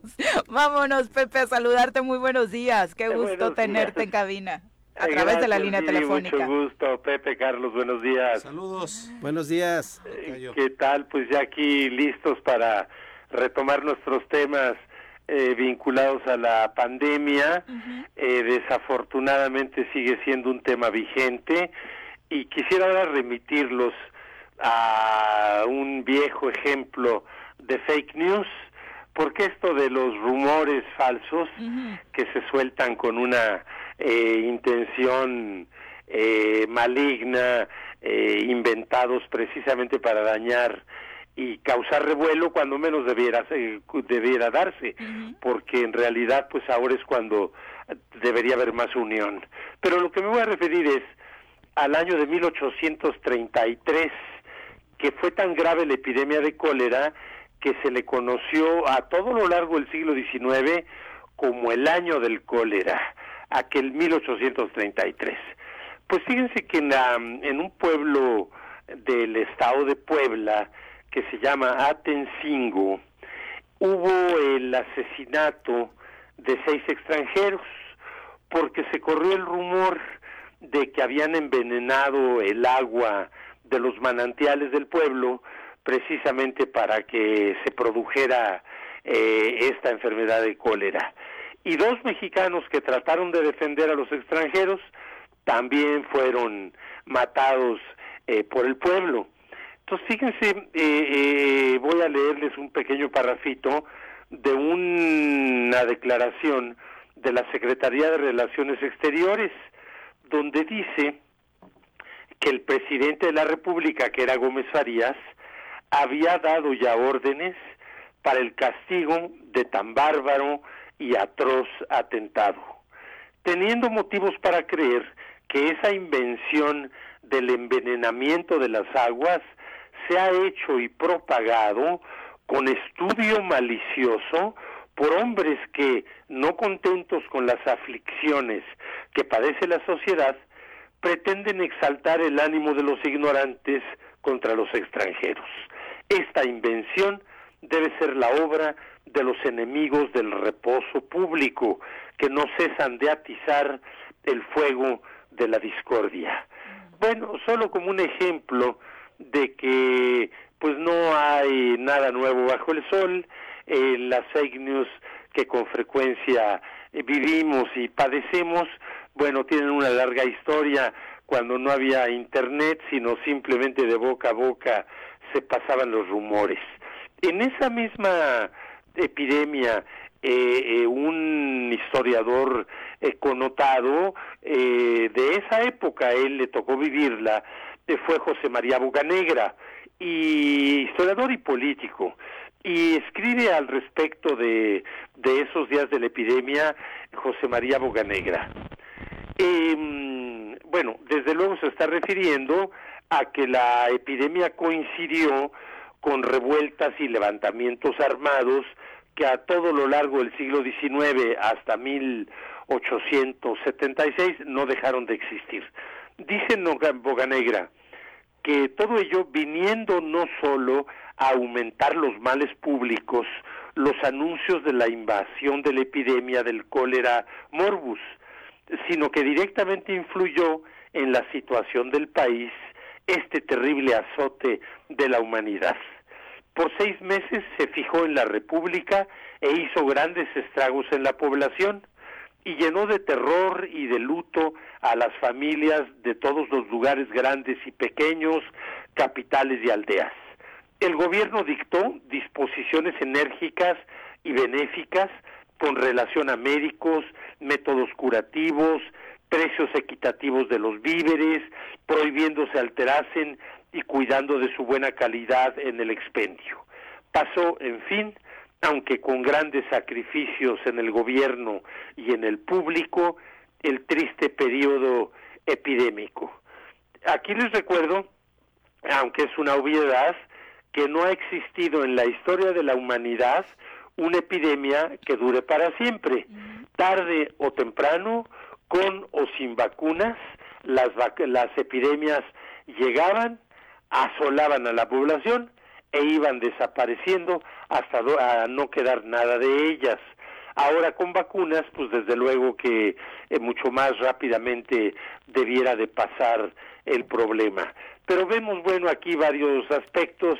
Eh, por un lado, bueno, pues como ciertamente el, seis meses duró eh, la parte más terrible de esa epidemia del cólera y como se sumó pues a todos los problemas políticos, incluso bélicos militares que se estaban viviendo. Pepe, hay muchos desesperados que después de dos años eh, de confinamiento, bueno, de que inició el confinamiento, afortunadamente en este momento no nos encontramos en este proceso. En China sí, están ahora mismo regresando a esta etapa. Ya, ya están muchos desesperados y calificando esta de una de las pandemias más largas que hemos vivido. Por lo que hemos repasado contigo en este proceso histórico, no necesariamente es así. Bueno, desde luego que no. Eh, la famosa peste negra que asoló Asia y Europa duró casi un siglo, eh, muchas décadas, pues porque los virus se movían a pie de Asia, las migraciones de las personas los iban llevando, llegaron al norte de África, llegaron a Europa con el, la evolución de la humanidad, pues los virus empezaron a moverse a caballo, en diligencia, porque era la forma de transportación de la gente. Luego, eh, ya en la revolución industrial, pues los virus empiezan a mover ya en barcos de vapor, antes se, se movieron también en barcos de vela, por supuesto, luego en barcos de vapor, etcétera. Y los virus del COVID se movieron en jet, y llegaron de China a Colorado en Estados Unidos en seis días. Los deportistas que habían estado en, no recuerdo el nombre de la población china, que contrajeron el COVID, a, los cinco días estaban en Colorado. Entonces, desde luego, esto por un lado habla de la eh, propagación, de la velocidad de la propagación de las epidemias, pero a su vez las epidemias podían prolongarse eh, mucho más o menos de acuerdo a la, al tipo de virus. Sin la menor duda, el COVID está siendo de los más agresivos, pues también por el fenómeno de las mutaciones que ya hemos comentado, que también tiene mucho que ver, pues en que mucha gente que no se quiere vacunar está haciendo sus cuerpos lo que los científicos llaman fábrica de mutaciones, porque ahí en ellos es donde se dan precisamente esos cambios de los virus. Pero hazles entender, Pepe. Y, creo que, digo, es, ya nos desviamos un tanto del tema histórico, pero eh, el tema de China es eh, igual que el de Nueva Zelanda. Demostraron el, el fracaso de la estrategia de aislamiento total, porque finalmente lo que es lo que está permitiendo reducir las, sobre todo la mortandad por causa del COVID, tiene que ver más bien con las vacunas y con la inmunidad de rebaño que se está generando en muchos países. Y China, recordemos que aisló, aplicó una política de cero tolerancia con el COVID y persona que era detectada era aislada totalmente, este, incluso haciendo uso de la fuerza pública para mantener estos aislamientos, confinamientos de barrios completos, de ciudades completas, y hoy pues eh, finalmente el destino los está alcanzando. A lo mejor ahí lo que se está viviendo es eh, el impacto del virus, pero de una forma eh, retrasada por esta estrategia que ellos aplicaron, ¿no? Bueno, es interesante lo que mencionas. aunque mm, hay que también decir lo siguiente, eh, en China la mortandad total está siendo eh, muchísimo más baja de la del mundo en general. Eh, en, en, México, pues ya sabemos eh, que llevamos 321 mil fallecimientos. En todo el mundo, poquito más de 6 millones de fallecimientos. Pero en China, el número total de fallecimientos es de unos pocos miles. Eh, eh, hace unas semanas eran poco más de cinco mil, ahora eh, no se han todavía ni duplicado. Es decir, mientras que en México hemos tenido con el COVID un muerto por cada 400 mexicanos, y, en Estados Unidos la cifra es un poco más grave que la mexicana, en China ha habido un muerto por cada un, por cada cuarto de millón de chinos. Es decir, este, lo único que quiero decir es que las medidas dictatoriales de cero tolerancia y la gente encerrada, este, bueno, son muy duras, pero desde luego que sí, sí han tenido también un efecto. Ahora habrá que ver lo que mencionas si todo eso no fue solamente un retraso y la mortandad vendrá después. Es poco probable por las cifras que ahorita se ven, pues que son eh, impresionantemente más bajas en el caso de China.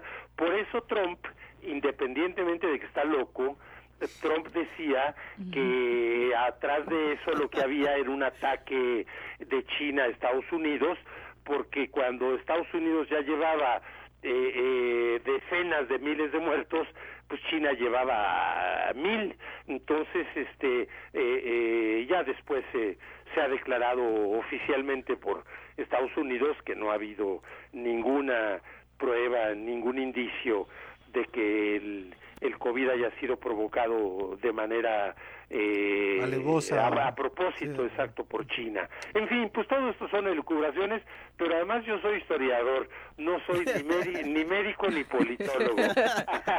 ni vidente. Ay, aunque no seas politólogo, Pepe, aprovechando que te tenemos en la línea y brevemente porque ya me andan correteando por acá en producción, sí me gustaría conocer tu opinión sobre esta respuesta del gobierno federal al Parlamento Europeo la semana pasada. Bueno, mira, desde luego que eh, eh, tenemos el problema de que eh, se usa un lenguaje muy coloquial por parte del presidente de la República. Entonces, bueno, pues hay hay hay formas de decir lo mismo eh, con palabras que no sean eh, pues que no sean eh, propiamente un insulto como eh, decirle animales a las personas pues porque esos son esos son los borregos. Pero independientemente de, de, de, la falta de oficio diplomático, eh, pues este lo que sí es cierto en todo este problema es que no se ve igual de a la distancia eh, que de cerca. Eh, ciertamente el, el hay en México y ustedes tú y lo sabes mejor que nadie pues hay de periodistas a periodistas totalmente este entonces eh, pues no es lo mismo hablar de, de un periodista que se ha jugado la vida defendiendo la verdad a periodistas multimillonarios que ciertamente pues ya quisiéramos tener la centésima parte de los ingresos que reciben por seguir eh, las líneas que se les dictan. Entonces, yo creo que, en todo esto eh, pues hay que distinguir el fondo de la forma. La forma, pues sí, muy mal. Eh, el fondo habría que pensarlo más.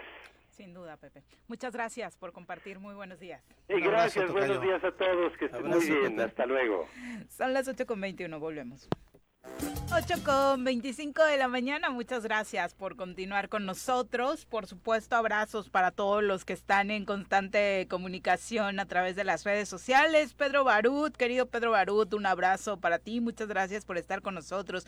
Dice, hay una canción del grupo Bronco que decía, tú me has cambiado por oro, pero no es ese Bronco el que está detenido y creo que no cambiaban las firmas por oro, eso dicen, por eso lo entambaron de momento. Francisco Muñoz, saludos para ti, muchas gracias por acompañarnos. Vicky Jarquín, también un abrazo. César SHZ, según firma en Facebook, dice saludos a todo el auditorio de parte a, a, todos en el en cabina de parte de la familia Sánchez Fernández, que es parte del auditorio. Excelente tema el que están debatiendo. Creo que se refería al asunto de la revocación, donde de verdad la postura de este programa ha sido siempre invitarlos a participar no importa si dicen sí, si dicen no, lo importante me parece, se está invirtiendo, la verdad, eh, una buena cantidad de presupuesto, de hecho ha sido un tema de debate como para que dejemos pasar este asunto y sobre todo lo mucho que le abona a nuestra democracia, que esto pase, incluso la propia oposición ha dicho en algún momento, ¿ustedes creen que se arriesgarían a hacer una revocación de mandatos si supieran que van a perder? Bueno, vamos, o sea, si tú crees que merece salir, pues actívense, oposición querida, y muevan eh, precisamente a quienes piensan como ustedes para que la eh, López Obrador precisamente no continúe si es lo que ustedes consideran que debe suceder e igual de manera individual a todos los que nos están escuchando, ¿no? Eh, un saludo a todos los que nos escuchan y en particular a los radioescuchas de Temisco. Y por otro lado, este mucha mucha audiencia. El precedente es lo importante, sentar el precedente de la ratificación de mandato o de la revocación de mandato, eso es lo importante, sentar el precedente. Hay que Sin duda eh, si, queremos que siga o no, hay que ir a votar. Hay que ir a votar. Maro Campo, un saludo hasta tu Ticumán. Gracias por escucharnos. Virginia Colchado también, muchas gracias por estar con nosotros. Y ahora nos trasladamos hasta el municipio de Ayala porque nos trae noticias eh, de específicamente el tema de turismo y cultura. Hoy nos acompaña el director de estas áreas, Gerardo Alcántara Molina, a quien recibimos con muchísimo gusto en cabina. Bienvenido, muy buenos días. Gerardo. ¿Qué tal? Muy buenos días. Eh, gracias por esta gran invitación que nos abren al municipio de Ayala. A nombre de nuestro presidente municipal, el ingeniero Isaac Pimentel Mejía, pues agradecer más que nada, ¿verdad? Todo el apoyo que este, pues él y junto a la maestra Sandra Baena López, que también pues hacen una labor muy grande. Y pues en este momento eh, queremos invitarlos, más que nada, es un puente largo. Sí. Queremos invitarlos a que nos visiten. ¿Qué hay en Ayala? Cuéntanos. Híjole, pues muchísimas cosas. Yo creo que no terminaría yo en este en este momento. Es que eso eso quería que nos comentaras. Qué maravilla debe ser encargarse de estas áreas en un, municipio tan rico históricamente y de belleza natural, no se diga, ¿no? Bueno, y para empezar, hay que eh, decir, Viri, que el, billete de la lotería del 10 de abril Está dedicado a Emiliano Zapata. Emiliano Zapata, pero además viene la imagen del mural que está en la Casa Museo de Zapata. Sí, efectivamente. De hecho, este van a presentar al parecer este fin de semana ¿Ah, ya el billete, ah, algo así. Hoy precisamente van a estar haciendo un levantamiento ahí en Casa Museo Zapata. Al parecer van a aparecer los tres museos eh, del estado, que es la Tizapán, Chinameca y Casa Museo Zapata, ahí en el billete nacional de la, de la lotería. Entonces, pues bueno, es algo que para nosotros como Ayala, como municipio histórico, pues eh, nos engalana, ¿verdad? Que tengamos a nivel nacional eh, las imágenes de lo que son nuestros museos. Entonces, pues hay también invitarlos para que los visiten, eh, ya se puede hacerlo al 100% porque obviamente complicaciones como la del sismo, la de la propia pandemia, pues frenó mucho, ¿no? Que pudieran darse estas visitas eh, a las que estábamos acostumbrados. Sí, exactamente. Fíjense que Chinameca fue uno de los museos, lo que es el Museo del Agrarismo, que estuvo afectaciones por el sismo, pero ya está al 100%, ya está trabajando. Hay una exposición fotográfica muy bonita que los invitamos a que asistan, eh, incluso los sábados, ahorita que es sábado, eh, los invitamos, hay, hay un este, tianguis de peces de ornato, de peces mm. muy bonito. Realmente ahorita Chinameca ha crecido mucho en ese aspecto. ¿Ah, en las granjas de peces de ornato tienen este eh, mucha variedad realmente, incluso a mayoristas también pueden eh, contactar ahí por parte de la Dirección de Turismo y Cultura, que tenemos ahí ya los números también de los que se, se dedican a este tipo de, de, este, de granjas de peces. Eso, eso es, un gran atractivo y qué bueno que se está apoyando a este sector. Eh, te decía, hay algunos municipios que la tienen muy difícil en torno a qué, cuál va a ser mi propuesta turística, cultural, pero en Ayala obviamente tienes eh, por todos lados, ¿no? Maravillas. Exacto, o sea, naturalmente Ayala es, es, turismo, la verdad, desde la, ex hacienda de Coahuisla, que son los cascos, eh, ex hacienda de, de, de Tenecepango, los conventos que realmente también tenemos ahí, eh, que son pues del el siglo pasado, entonces pues todo, eh, las haciendas que comentaba ahí en, en, Chinameca, que próximamente también vamos a tener la cabalgata, que es una cabalgata histórica que se hace ahí en el municipio de Ayala, los invitamos para el día 9, 9 de abril, eh, están cordialmente invitados, esta cabalgata sale desde eh, Huichila, la Plaza de Toros de Huichila. Se hace un recorrido de aproximadamente 9 kilómetros históricos, que fue el último recorrido que hizo nuestro general Emiliano Zapata Salazar. Y ya llegamos ahí a Chinameca, que pues va a haber un evento también muy, muy bonito. Ya le estaremos llegando la, invitación y los informes de lo que va a ser eh, la cabalgata número 23 de histórica de aquí del municipio de Ayala.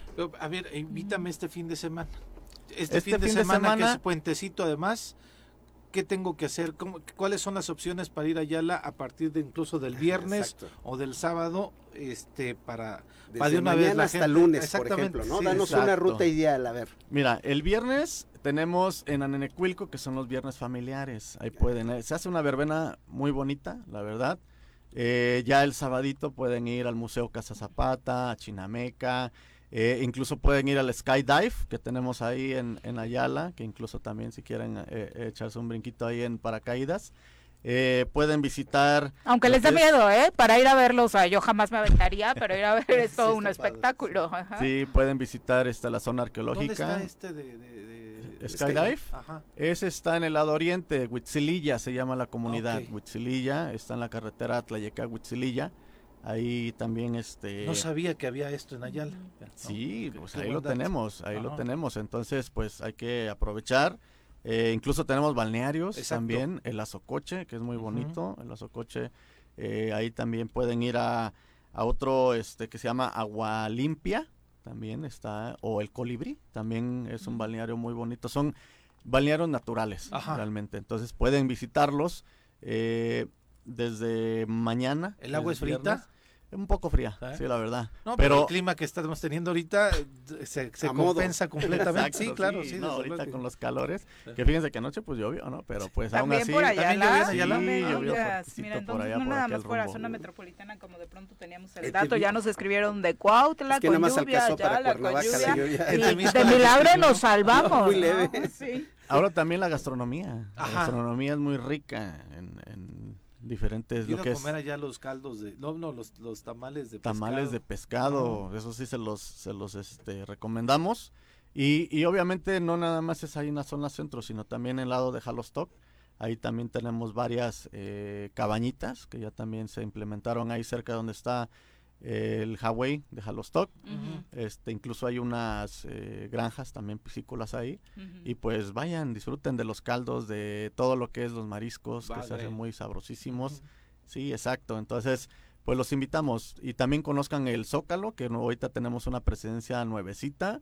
Sí, es la más hermosa de todo el de verdad está divina, es realmente de envidia. Eh, la verdad es que de pronto tú piensas que el sismo pudo haber provocado caos y que no se iban a recuperar y demás. Eh, parece de verdad una presidencia municipal de cualquier pueblo mágico del, del país. Es realmente divina. Pues sí, exactamente, ¿no? Porque es un lugar histórico, ahí el zócalo de la villa, y que el trabajo, ahí se refleja realmente el trabajo de un presidente que tiene ganas de sacar adelante su municipio y que refleja en ese tipo de arquitectura que se llevó a cabo en la presidencia municipal y pues eh, felicitar más que nada a nuestro presidente, el ingeniero Isaac Pimentel Mejía, que incansablemente ha trabajado durante tres años pasados y que ahorita pues ese es la, el enfoque también y el enfoque al turismo realmente porque como les comentaba hace un momento pues históricamente y naturalmente tenemos mucho, mucho que explotar ahí en Ayala museos, eh, balnearios, eh, lugares turísticos que son como la casa de, la tienda de raya, perdón, en Anenecuilco, que es algo muy natural también, que pueden ir ahí este, a un campamento, pueden eh, ir a los túneles también.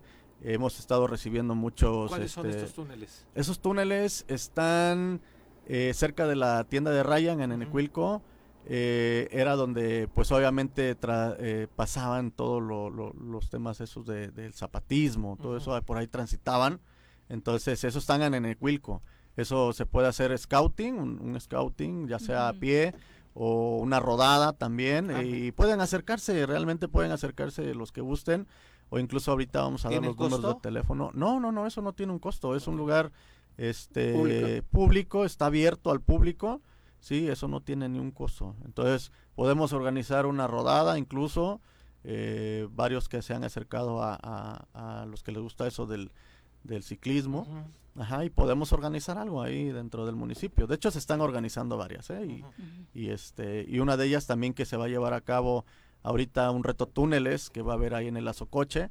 Eh, pueden ir, es el domingo, domingo 20, también pueden ir a, a apreciar este, este, esta rodada que es de 40 kilómetros y de 70 kilómetros. ¿Qué tal? Así es. Pero aparte de verdad es de esos Háganlas lugares a los que puedes llegar al centro, disfrutar de una comida rica y en el Zocalito, en sus alrededores, incluso para los que quieran conocer la presidencia, hacer el recorrido, porque de verdad vale muchísimo la pena como un lugar histórico y después de ahí hacer el plan para cualquier otro lugar. Por aquí nos dice Daniel García, a quien le mandamos muchos saludos, que está ahí en comunicación con ustedes, que el pabellón eh, Zapata también es un lugar eh, Sí. Emblemático de Ayala que podemos visitar y nos recuerda efectivamente ahí fuimos a la primera boda igualitaria hace algunos años realizada en, en la primera boda igualitaria en Morelos realizada en ¿Cuándo se ese pabellón Juanjo? precisamente. ¿Con?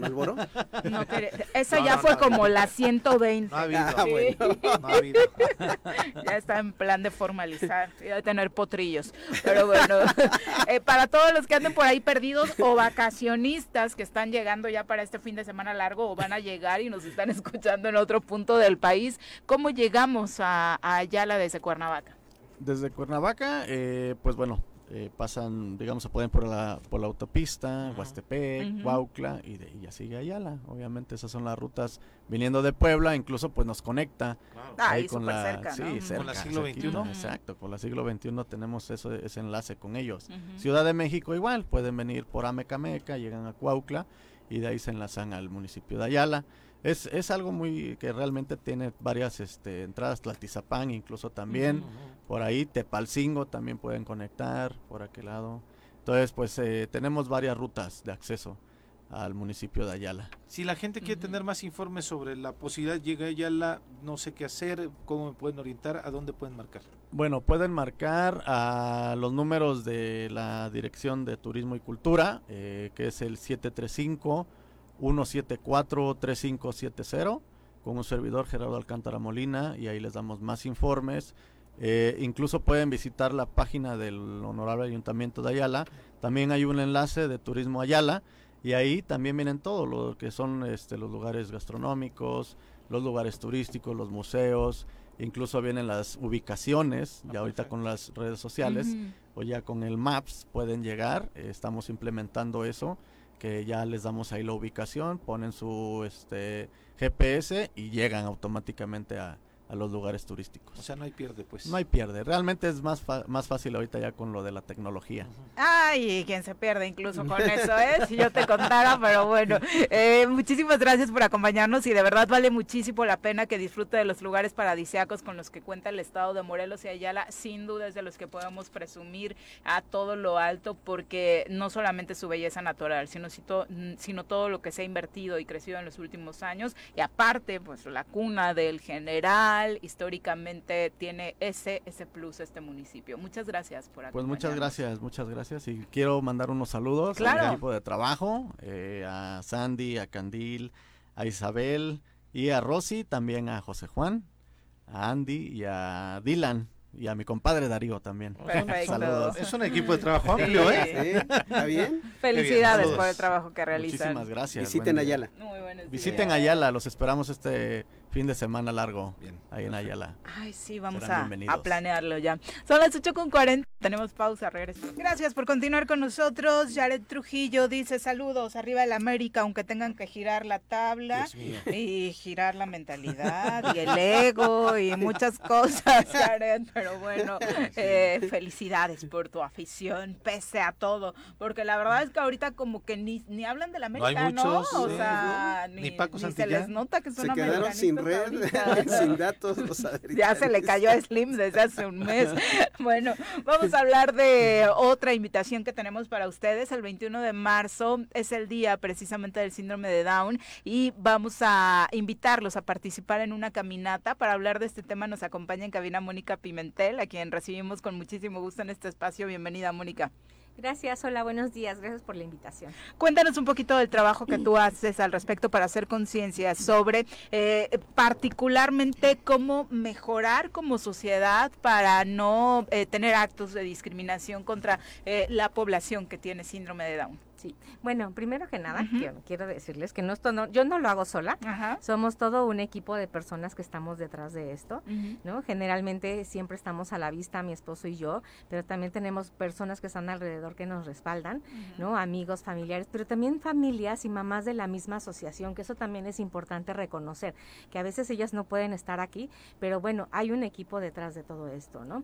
¿Y qué es lo que hacemos? Pues bueno, somos un grupo de acompañamiento virtual, estamos trabajando ya de desde hace casi siete años, justamente para concientizar a la población. ¿Cómo se llama la asociación? Familias Trisomía 21 Morelos AC. Y pues bueno, trabajamos como que en diferentes vías. Una es concientizando a la población, cuando nos invitan a dar pláticas a alguna institución o escuela, con mucho gusto podemos asistir. También recibimos personas de servicio social de diferentes este, escuelas y universidades. Y eso también es muy importante porque pues a esos niveles de licenciatura también nosotros podemos concientizar que según los futuros jóvenes que van a estar en, en algún trabajo o también emprendiendo proyectos o líderes y que también estamos concientizándolos para que ellos desde ese lugar en un futuro pues puedan cambiar esta perspectiva hacia las personas con discapacidad. Y ahorita pues vamos a tener una caminata por el Día Mundial del Síndrome de Down que se lleva a llevar a cabo el próximo domingo 20 de marzo. Los esperamos a las ocho y media de la mañana en el Calvario. Ahí estaremos regalando las playeras y partiremos como a las 9 de la mañana hacia el Zócalo donde tendremos varias actividades pues para toda la familia. Oye, eh, de entrada tuve la duda cuando dije si es Día Mundial eh, del Síndrome de Down, justo ayer con algo que publicaste de una lona del iniciar la campaña de incendios forestales.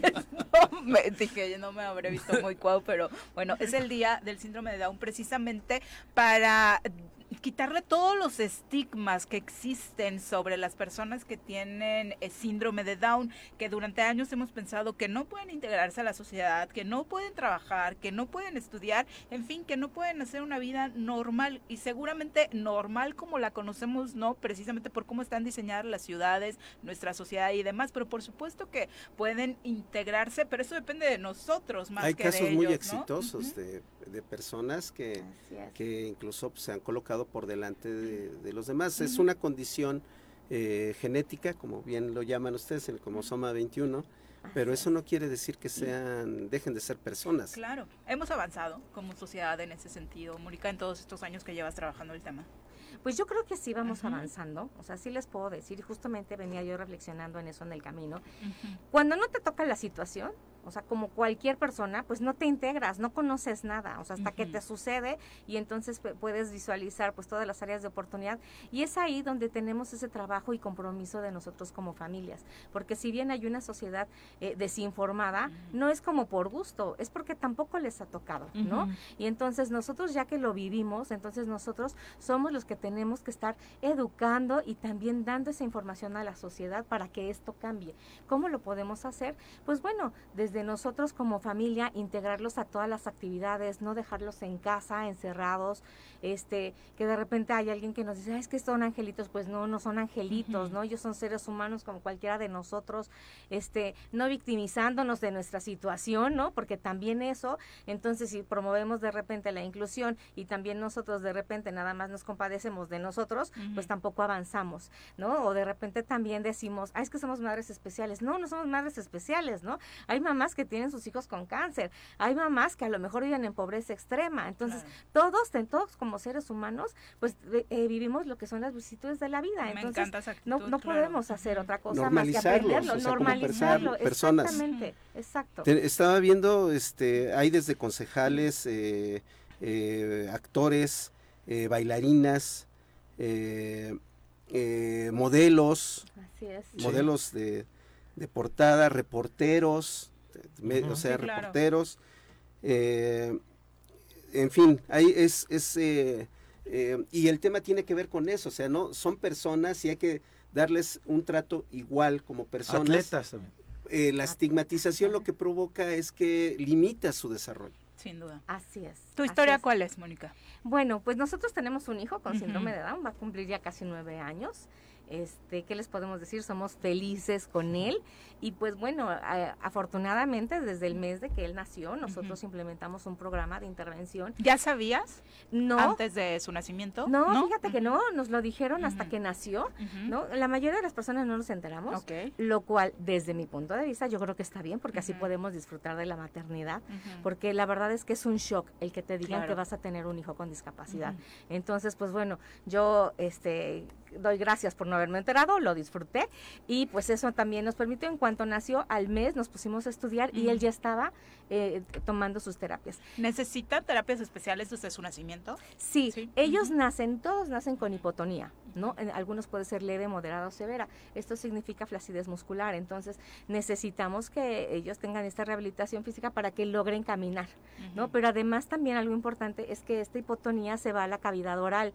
Entonces, esto es lo que también hace, bueno, que se limite el lenguaje. Entonces, como hay un tipo de terapia exclusiva para esto, para lo que es el habla y la alimentación, porque también todos estos procesos de deglución, de masticación, de soplo, también se ven afectados y estos son muy importantes que se rehabiliten para que los chicos puedan hablar. O sea, no todos nosotros tenemos esa fortaleza en nuestra cavidad oral, ¿no? Y salen los fonemas, los sonidos, pero en ellos no salen. ¿Qué tenemos que hacer? Fortalecerlos.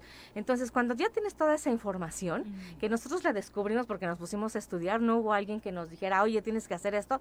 Solo recuerdo que el doctor nos dijo, bueno, tiene que tomar rehabilitación física y de ahí en fuera ya no supimos nada más, ¿no? Entonces, todo ha sido por nuestra cuenta y es por eso que nosotros hicimos la asociación, porque este, nos percatamos de que efectivamente no hay nadie que te diga qué tienes que hacer.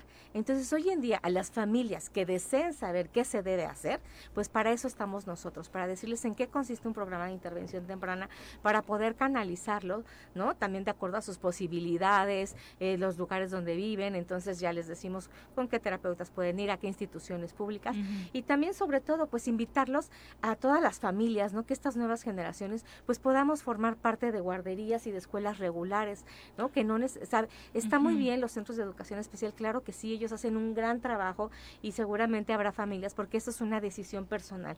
Eso también es importante recalcarlo, ¿no?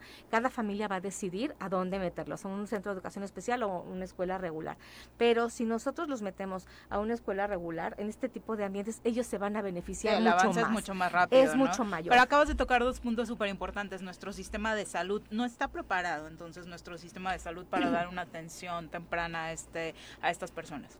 No, la verdad es que no lo están. Todavía les Ni falta. a las familias. Ajá. la- yo creo que todos en general nos falta todavía mucha información, sensibilizarnos y sobre todo conocer la guía de salud para personas con síndrome de Down, ¿no? Porque si esta se pudiera dar a conocer en todas las instituciones de salud, sería mucho más fácil para todos porque ellos podrían tener una mejor calidad de vida. Y el otro, el tema de la educación. Las escuelas públicas es- los reciben eh, sin ninguna complicación, Mónica. Eh, Sí, mira, hoy, hoy, por, hoy en día, bueno, la, la inclusión educativa ya es un derecho, ¿no? De hecho, en la Agenda 2030 también ahí está, en donde dice que nadie se quede atrás. Entonces, ya es uno de nuestros derechos y las escuelas, bueno, tienen, las escuelas públicas tienen como dos sistemas, los centros de atención múltiple y también tienen en las escuelas públicas un grupo llamado USAER. Educación especial. ¿no? Ajá, y que se llama USAER y ahí hay todo un este profesionales alrededor de la persona que van a incluir en la escuela pública y ellos ya diseñan los programas y van acompañando al chico, al alumno y a la familia, al maestro y a los demás alumnos para que se logre esta inclusión y que también que se logren todos esos aprendizajes tanto sociales como académicos. Hay un músico europeo que es este virtuoso de violín, de varios instrumentos de cuerdas y de, de instrumentos de viento, flautín, clarinete, que tiene síndrome de Down y es hoy por hoy un, un músico profesional. Sí, claro. O sea, no hay limitaciones. Sí, no, no, no. No se las pongamos nosotros, al contrario, facilitémosles la posibilidad de, de incorporarse normalmente a la sociedad. Ahora, y, y en ese sentido, Carlos, eh, que comentas, Moni, ya se han hecho dos carreras, dos caminatas, pero habían sido en el centenario. ¿Por qué hoy en la calle? Porque hoy el lema de este año, la ONU siempre propone un lema cada año y este es nos decidimos, ¿no? Y entonces también nosotros nos decidimos a salir a la calle, a visibilizar a nuestros hijos, ¿no? Para que la sociedad vea que también hay una población que necesita ser reconocida, que necesita ser dignificada y en ese sentido que las familias también pues salgamos, nos empoderemos y que también nosotros podamos tener esa confianza de poder formar parte de todos los espacios públicos, ¿no? Nosotros creemos que no existe el mundo de las personas especiales y el de, del de los otros, ¿no? Vivimos todos en el mismo mundo Claro. y todos tenemos que caber en este, ¿no? Pero el acompañamiento, los permisos y todo este tema, eh, las autoridades han estado a la altura. Mira, el Ayuntamiento de Cuernavaca, de verdad. ¿no? Esta nueva administración nos ha apoyado muchísimo. La verdad es que yo les mando un agradecimiento enorme. Gobierno del Estado, la verdad es que siempre, pues se ve como muy limitado, ¿no? Se ve muy omiso ante esta situación, En todos los ¿no? sentidos. Desde este gobierno, la verdad es que ya lo hemos vivido. Este, creo que estábamos mejor con el gobierno anterior, ¿no? Hablando de, de, estatal. apoyos al Sí, por sector. supuesto, en, en cuestiones de educación especial, este, funcionaba mucho mejor el DIF, el CRE, ¿no? Hoy en día, que esos son nuestros centros donde nuestras familias tienen que acudir, hoy en día la verdad es que no lo hacen, ¿no? Todavía nos deja mucho que desear y pues bueno, ahí sí ¿Sigue dimos pasos el atrás. Sí, sigue funcionando, ¿no? Que- pero no estuvieron como muy creativos ahora en la pandemia, entonces pues Cerraron. Dejaron de atender un poco a la población y solamente se quedaron con unas cuantas personas para seguir apoyando, pero hubo un tiempo en que sí lo cerraron por completo. Y en ese sentido, las asociaciones civiles salimos ahí a dar la cara, porque todos nuestros niños se quedaron sin terapias de lenguaje, Claro. se quedaron sin escuela, y nosotros lo que hicimos como asociación fue recibir personas de la UAM para servicio social, y desde febrero del año pasado hasta este, ma- a este marzo, que ahorita terminamos este proyecto, estuvimos dando terapia de lenguaje virtual, ¿no? Porque nuestras instituciones se quedaron cortas. Que ¿no? era algo que es podrían haber pena. implementado Por ellos sin supuesto, lo ningún pudieron problema, haber ¿no? hecho ellos, así es. Bueno, Y, qué fin, terrible. ¿La invitación es el domingo? Es el domingo 21 de el- es el domingo 20 de marzo 8:30 en el Calvario, los esperamos.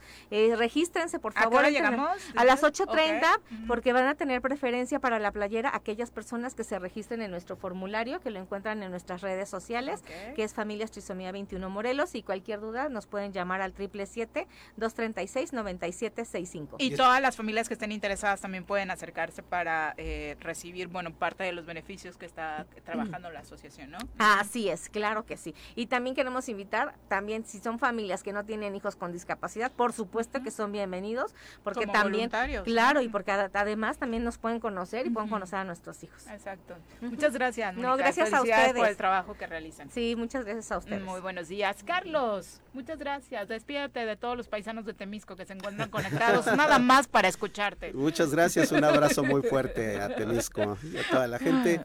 Que tengan muy bonito puente largo. Sí, bueno, nosotros todavía los esperamos mañana. No se vayan de puente aún. Gracias, Pepe. Gracias, Viri. Nos vemos mañana. Nos escuchamos mañana. Un Sí, abrazo a a las todos. 7 en puntito los esperamos en el Zoro Matutino.